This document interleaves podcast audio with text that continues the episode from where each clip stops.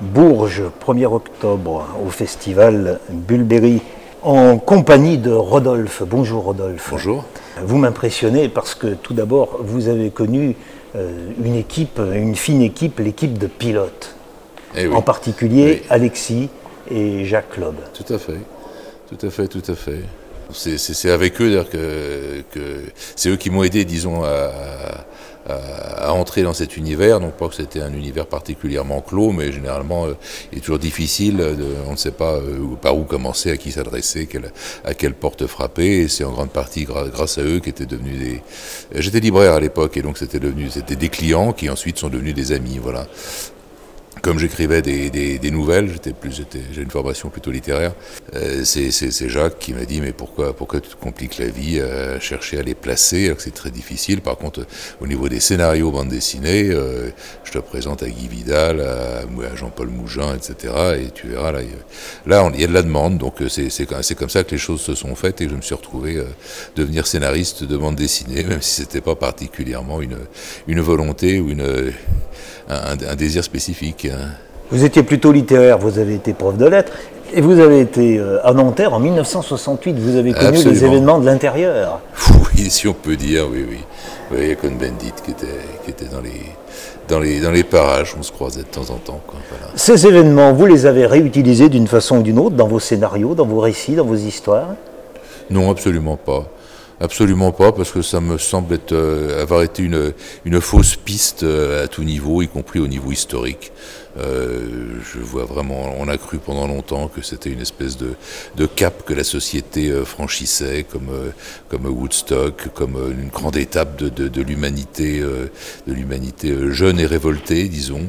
Euh, avec un petit peu de recul, je suis pas si sûr que ça, que, le, que les, les, les formules du temps, interdit d'interdire et, et autres, autres conneries, si je puis me permettre, euh, fait avancer quoi que ce soit. Je pense qu'au contraire, ça a peut-être été un, un retard qui a été amené dans le, dans le fonctionnement social. Vous aviez, selon la formule consacrée, des ambitions littéraires. Vous vouliez plutôt écrire des romans, des livres.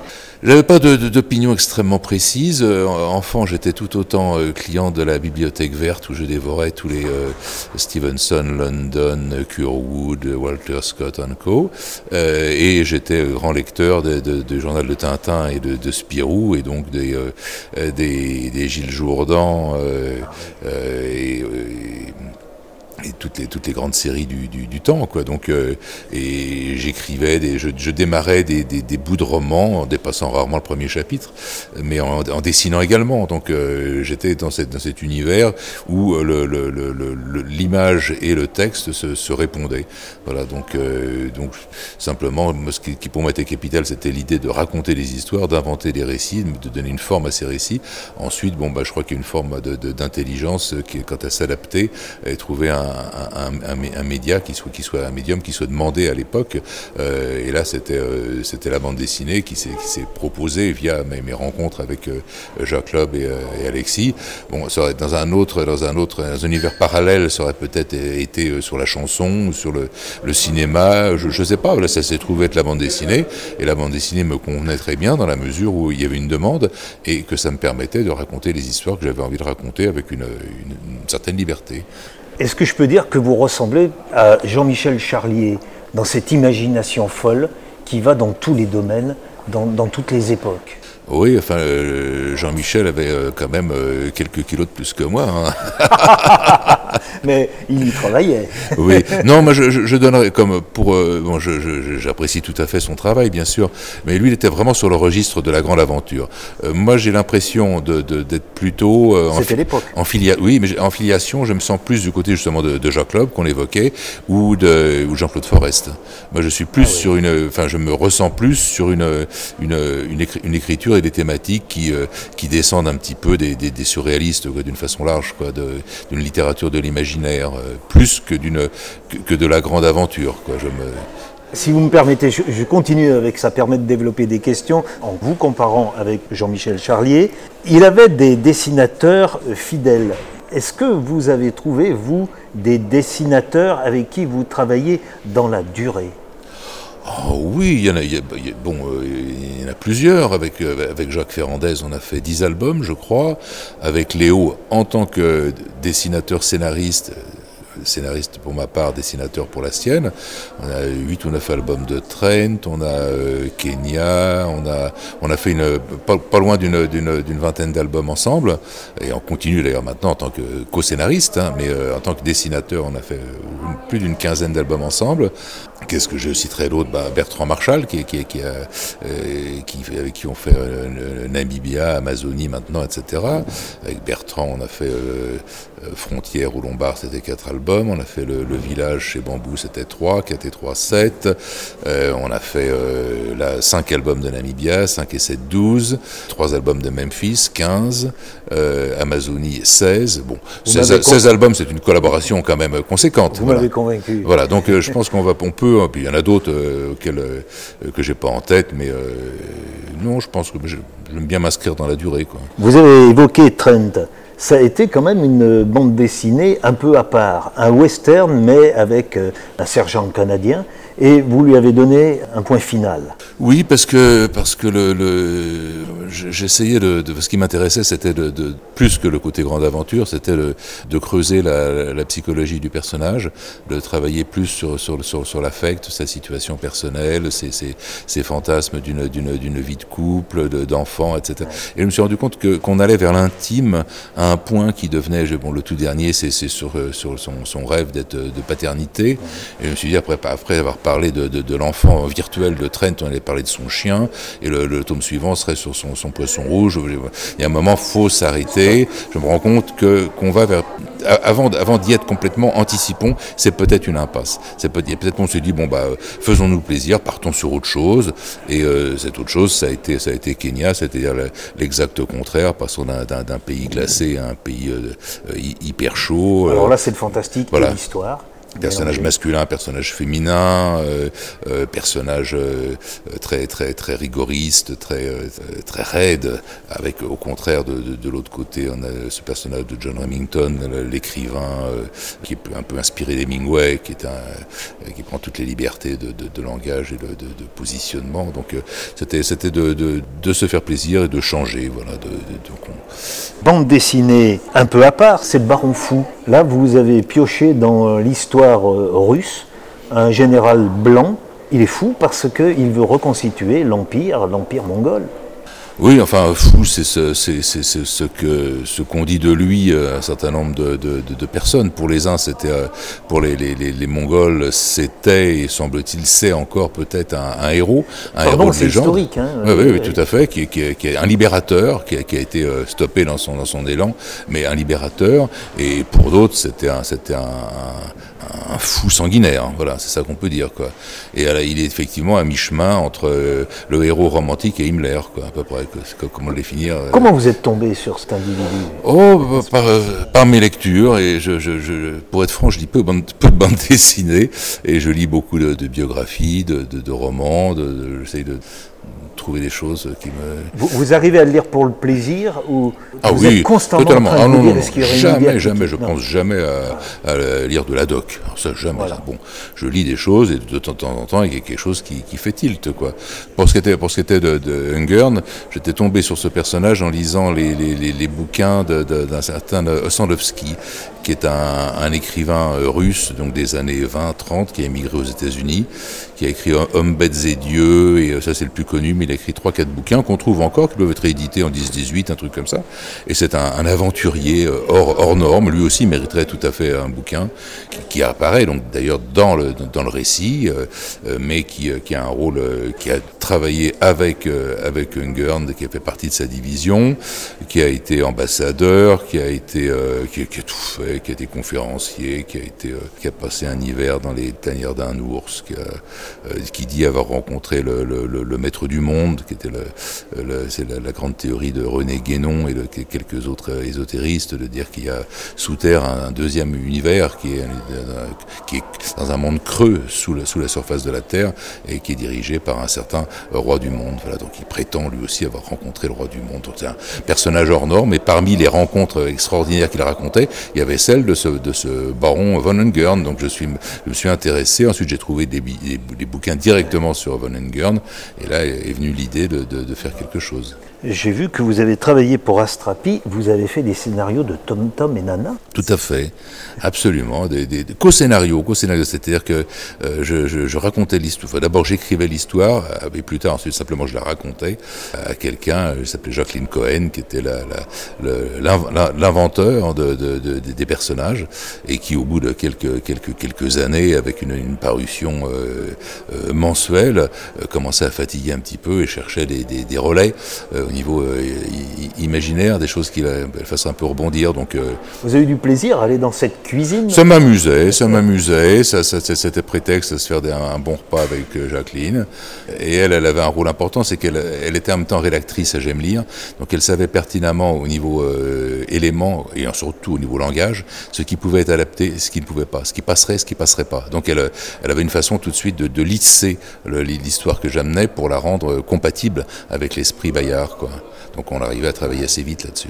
Et vous avez aussi fait Les Moineaux Les Moineaux aussi, oui, avec euh, Louis Alloin, avec qui maintenant on fait euh, euh, les aventures de, de, Robert Sachs chez, chez Delcourt, avec qui on a fait également la biographie de Jacobs. Voilà. Vous êtes prêt à tout Ah, j'ai fait également des histoires de Mickey, hein. j'ai fait pas mal de oui, Mickey. Oui, j'ai vu ça. Oui, oui. Ah, j'aimais bien Mickey, oui. C'était... Oui, vous aimez bien. Ah oui, oui, oui, oui, oui, oui, c'était, ah bah, c'est, puis c'est un, c'était un vieux rêve quand, quand, quand gamin, on a, on, on a été au club Mickey à, à 10 ans à Concarneau, euh, se trouver euh, taper sur son ordinateur, euh, euh ouvrez les guillemets, euh, j'aimerais, c'est, c'est Mickey qui parle, faire parler Mickey, c'est un, c'est un, c'est un rêve, quoi. Et voilà. à qui a, à qui on a demandé, c'est, c'est, c'est, oui. Walt Disney, enfin Walt Disney, ouais, oui. la société Ozel, qui demandait. Loisel. Vous auriez aimé, vous, qu'on vous demande comme ça à inventer un, un, un Mickey bah, Le fait justement d'en, l'avoir fait au premier degré oui. un certain nombre euh, m'a un petit peu calmé là-dessus, quoi, parce que, parce que je l'ai fait. Vous l'avez amené où ce Mickey? Ah, moi, ce, que je, ce qui m'amusait, c'était d'utiliser une thématique qui n'était pas du tout la thématique Mickey, qui était une thématique fantastique et, et presque un peu angoissante, souvent sur l'identité. Je, je me souviens plus des histoires, j'en ai fait, j'en ai fait quand même une petite vingtaine. Hein. Je me souviens qu'il y en a une euh, où Mickey est en voiture et il y a un, un, emmerdeur de, devant en voiture qui est le même modèle que, que lui d'ailleurs et qui passe son temps. Donc Mickey est extrêmement énervé. Puis alors il se dit bon bah là c'est pas grave, je tourne à gauche, l'autre il va me lâcher. Et l'autre il tourne à gauche. Et puis ensuite, euh, ensuite bon là on arrive sur une petite ruelle, je prends à droite et là et l'autre ici il prend à droite. Et puis il arrive devant chez lui et l'autre s'arrête devant chez lui. Et qu'est-ce qui sort de la voiture? C'est lui qui sort de la voiture et qui va chez lui. Voilà, donc à partir de là, euh, Mickey voit Mickey qui est devant lui et Mickey euh, occupe la place de sa vie. Voilà. Donc là, ça, ça, c'est ce genre de machin. Sur des, j'avais des, des, histoires avec des, des, des jeux euh, de Mickey se trouve pris à l'intérieur d'un jeu. On ne sait plus où est la réalité, on ne sait plus où est la fiction. C'était des thématiques qui, qui, qui auraient qui aurait pu être plus inspiré par, par Philippe Cadic que par, que par Walt Disney. Quoi, voilà. Et ça, ça plaisait au journal de Mickey français. Quoi. Aucune difficulté pour faire passer Non, non, non, non, non. Enfin, je ne garde pas le souvenir, je dis pas qu'il n'y en a pas eu, mais non, je pense pas. C'était Jean-Luc Cochet, qui était un ancien de Futuropolis et qui était très ouvert à ce genre de choses. Quant à, quant à Walt, je sais pas, il donnait plus grandes nouvelles. Donc, euh... Vous avez évoqué la, la, la, marque Jacobs, qui est un hommage à Jacobs. Vous aimeriez qu'on vous sollicite pour euh, créer un Blake Mortimer? Je pense qu'on ne le fera jamais. On vous mais, demandera jamais? Non. Je pense, je pense, parce que bon, il y a. Euh... Oh qu'il y a une. C'est un, comment dire, sans, sans, se fâcher avec personne, euh, que ça représente. C'est un business qui représente d'énormes masses d'argent. Et euh, il n'est pas dit que je sois euh, suffisamment dans le sérail et suffisamment malléable pour pour, pour être l'homme de la situation. C'est pour ça, c'est très précisément pour ça qu'on a fait la, marque Jacobs chez Delcourt et non pas chez Dargaud. Je savais euh, chez Dargaud qu'à tous les coups, ils allaient me mettre entre les pattes de, la, fondation et un certain Philippe, euh, bon bref, euh, et qu'on allait demander à relire mon, scénario et qu'on risquait d'intervenir à tel endroit, tel endroit. Et ça, je voulais absolument être libre. Donc si jamais on me proposait quelque chose, mais on ne me le proposera pas, ce serait mon exigence première, ce serait d'avoir une liberté d'interprétation. Voilà, ça je veux pas être. Euh... Dorénavant, il y a des, des, aventures de Blake et Mortimer, mais ce n'est plus du Jacobs. Ah oui, c'est plus du tout du Jacobs, bien évidemment. Vous êtes d'accord Ah oui, oui, oui, oui. Bon, cela dit, très honnêtement, le, les derniers, les derniers, les, les derniers signés Jacobs n'était plus très bon non plus. Bon, euh, et je trouve que les, les, les, premiers qui ont été faits par, par, par Tête Benoît, le regretté Tête Benoît, étaient, étaient d'un niveau supérieur euh, au dernier dessiné par Bob Demour, même si Bob était un, un type formidable et j'aimais beaucoup le, et le bonhomme et ce qu'il faisait. C'était pas son univers. Mais c'était pas, c'était pas ça. Je trouve que, que Tête Benoît a, a relevé le, sur des deux qu'il a fait. Voilà. Et quant à André Jouillard, qui était, qui est un ami, il a fait euh, un, un, très bon travail. Et il y a quelques scénarios de d'Yves Sante qui sont, qui sont également euh, bien. Mais à côté de ça, il y a quelques, quelques merdes retentissantes qui, qui, qui n'ont vraiment pas la place dans, dans ce truc-là. Certains disent que ces récits pourraient être présentés avec d'autres personnages que Blake et Mortimer. Et ça tiendrait la route autant. Oui, mais ça ne se vendrait pas à 400 000 exemplaires. Point. Point, point. Vous avez fini un scénario de Comanche euh, lorsque ah, le oui. regretté Greg a disparu? Oui, parce que parce que j'aimais beaucoup euh, Michel, qui était qui était un qui était très très très décrié, qu'on traitait de fasciste, je ne sais trop quoi. Moi, je trouvais que c'était un type euh, un type euh, bien, talentueux, ça on le sait tous, mais humainement bien. Voilà. Et ça, sa disparition m'a bien chagriné. Et donc cet album qui restait en, chantier, euh, c'était une image d'abandon, c'était une image triste. En plus, c'était Michel Rouge qui dessinait, Michel avec qui on avait déjà travaillé 20 ans avant. On a fait une série qui s'appelait Les Écluses du ciel chez, chez Glénat. On a fait même notre tout premier album ensemble qui s'appelait La légende de l'éclaté chez Kesselring, 1979 si je ne m'abuse. Donc retrouver Michel pour terminer cet album, c'était peut-être pas quelque chose de déplaisant. Cela dit, ça a été très difficile parce que Greg n'avait absolument laissé aucune indication sur la suite. Et euh, le, positionnement où il laissait l'histoire était très complexe. 20 pages. 20 pages sans indication. Ça aurait été 10 pages, c'était une espèce de préambule et je pouvais raconter à peu près ce que je voulais derrière. Ça aurait été 30 pages, je savais où il allait. 20 pages, on était au milieu du guet. Ça a été un, un exercice un peu, un peu sans filet. Quoi. Je, sans regret de l'avoir fait de l'avoir terminé Oui. Non, je sais que bon, c'est pas. je pense que ce n'est pas un chef-d'œuvre.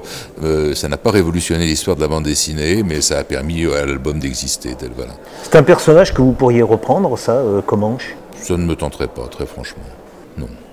Il y a des personnages comme ça que vous aimeriez reprendre? Ah, j'avais une grande envie.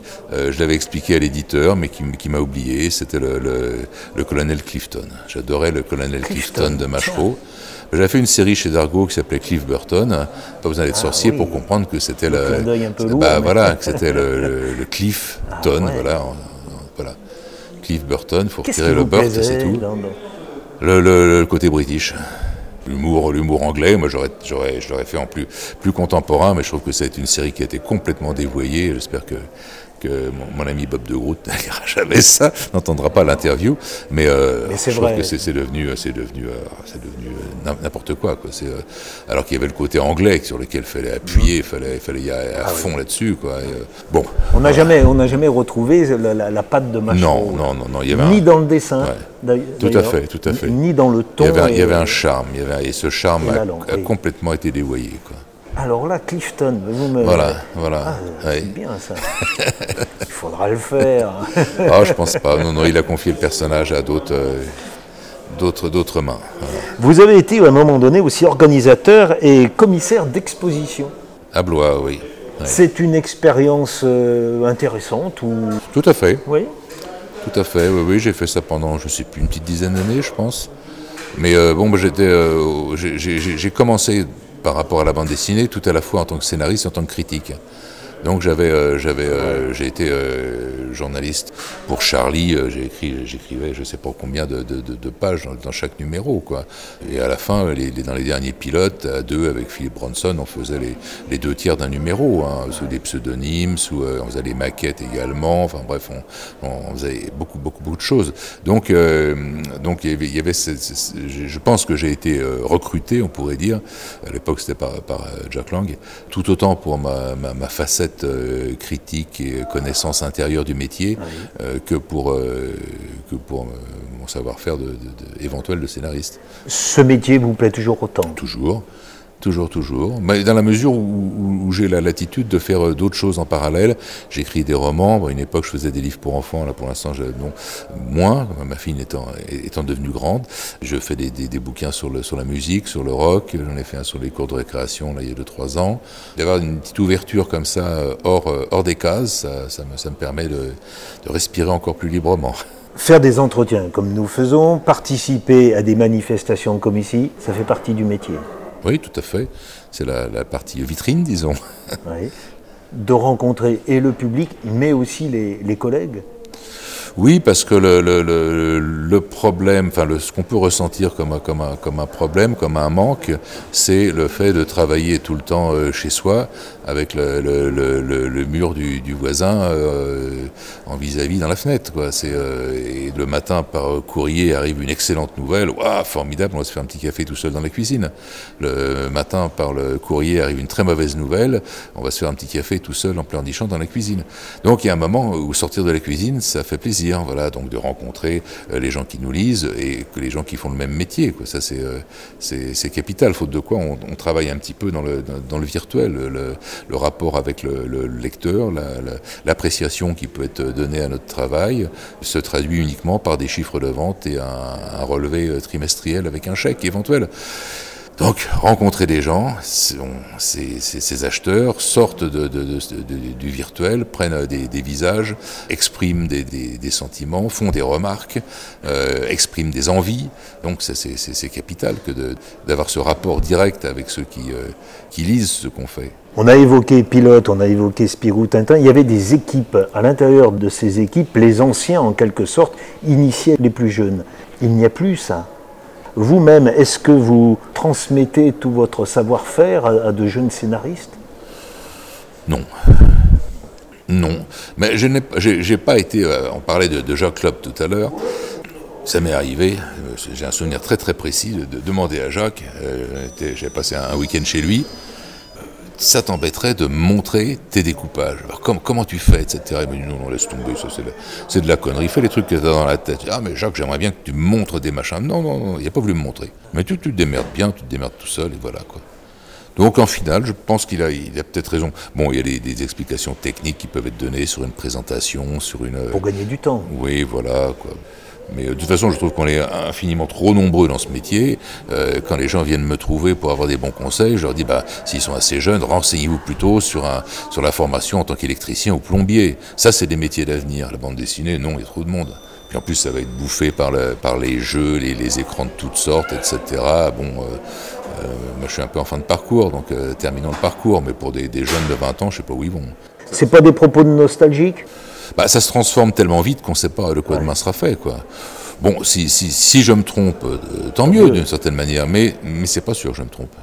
Bon, de toute façon, il y aura certainement toujours des, des, des métiers dans lesquels l'imaginaire et le fait de raconter des histoires, ça oui, il y aura une pérennité là-dessus, mais c'est sur le, le, mode de, de, narration, de, quelle façon. Euh... Moi, dans la maison de campagne, quand j'étais petit, il n'y avait pas l'électricité, il n'y avait pas l'eau. Il n'y avait pas le téléphone, bien évidemment. La télévision, c'est un truc pour les amerlocs. Bon, donc quand on voit l'évolution qu'il y a eu depuis, ça file un peu le vertige. Et là, sur ces 15-20 euh, dernières années, il y a encore le, turbo en plus, hein, ça, y va, ça y va. Donc comment arriver à anticiper sur la situation et la communication et les loisirs d'une façon large tels qu'ils seront dans, 20 ans, euh, moi j'y arrive pas. On va essayer de finir quand même par une note plus... Et rions un peu. Rions un peu les enfants. Gottlieb. Alors, on, m'a dit c'est quelqu'un qui ne veut plus en parler de son travail. Il, est, il est, fatigué, il ne dessine mm. plus et il refuse toute, toute, interview. Pourtant, ça a été un, sacré rigolard. Bah oui et non, oui et non. Je l'ai bien connu à une époque, dans les années 1904, euh, 1975. Euh, on a fait un réveillon ensemble, je me souviens, chez un copain. Et il était sinistre. Hein. Bah, il était, il était comme, comme Franquin aussi, c'est des gens qui ont, des, des, des, périodes dépressives assez marquées, des idées noires.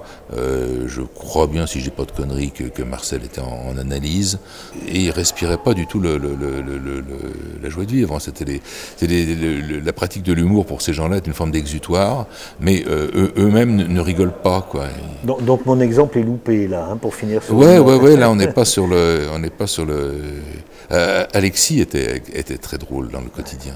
Il prenait un, accent bérichon pour raconter des, conneries. On se marrait bien avec Alexis. Est-ce que c'est lui qui avait inventé dans Pilote l'ordinateur Ils avaient inventé un ordinateur qui revenait systématiquement de numéro en numéro. je vois la chose. Et puis il y avait un personnage en, en, en robe de chambre sur un quai de gare. Je pense que c'est lui qui a dû le dessiner, ou partiellement tout au moins, mais est-ce que ce serait pas d'après Fred? J'aurais plutôt vu Fred sur, sur l'invention de la chose. Là, on repart, on sur le pas drôle. On, joue les vieux schnocks, là, mais c'était fou quand même, l'invention qu'il y a pu y avoir. J'ai l'impression que les dessinateurs, les jeunes dessinateurs, sont, euh, sont plus matures plus vite.